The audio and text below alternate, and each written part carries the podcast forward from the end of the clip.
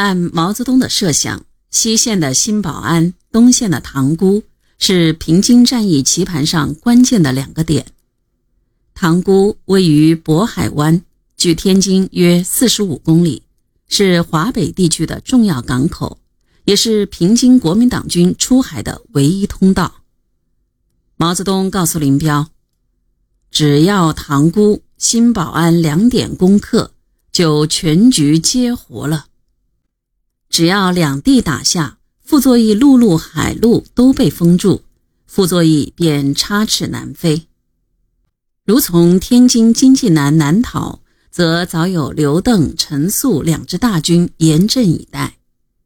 新保安拿下后，塘沽作战便提上日程。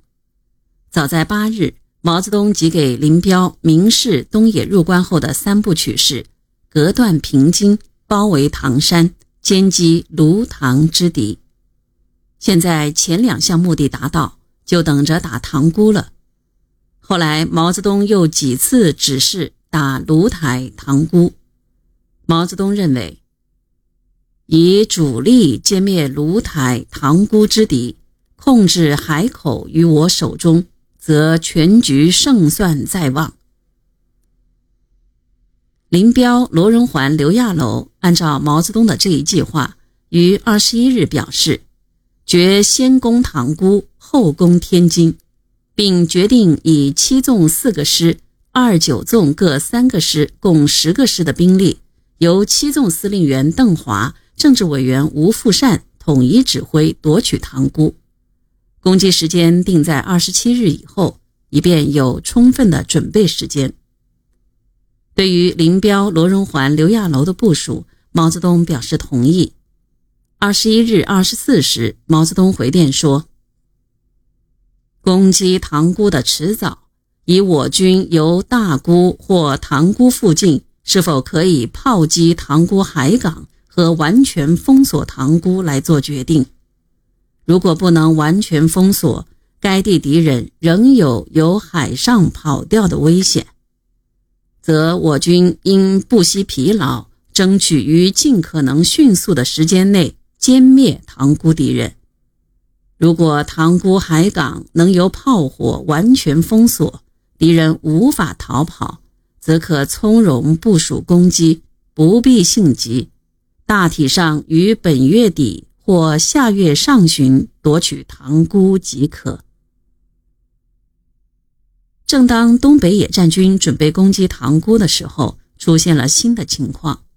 华北军区参谋长赵尔陆向林彪、罗荣桓、刘亚楼报告说，平津之敌有突围的征兆。塘沽前线部队也反映，塘沽背靠渤海，三面河流，盐田很多，周围地形复杂。不便大部队运动和展开，既不能从侧后切断敌人退路，又不便从正面展开兵力，无法对敌实行四面包围，难以迅速夺取塘沽。而守敌侯静茹的指挥所就设在军舰上，随时准备逃跑。林彪担心的是塘沽之战不能速决，并可能引起平津两地之敌趁机突围。从塘沽的地形看，速决的可能性又不大。二十六日，林彪据此报告中央军委说：“平津敌突围迹象甚多，平津之敌可能利用我军对塘沽久攻不下，冒险向塘沽、大沽突围或增援。我军对塘沽、大沽暂不攻击，如敌不突围，则待命攻击。”如敌突围，则先打突围之敌。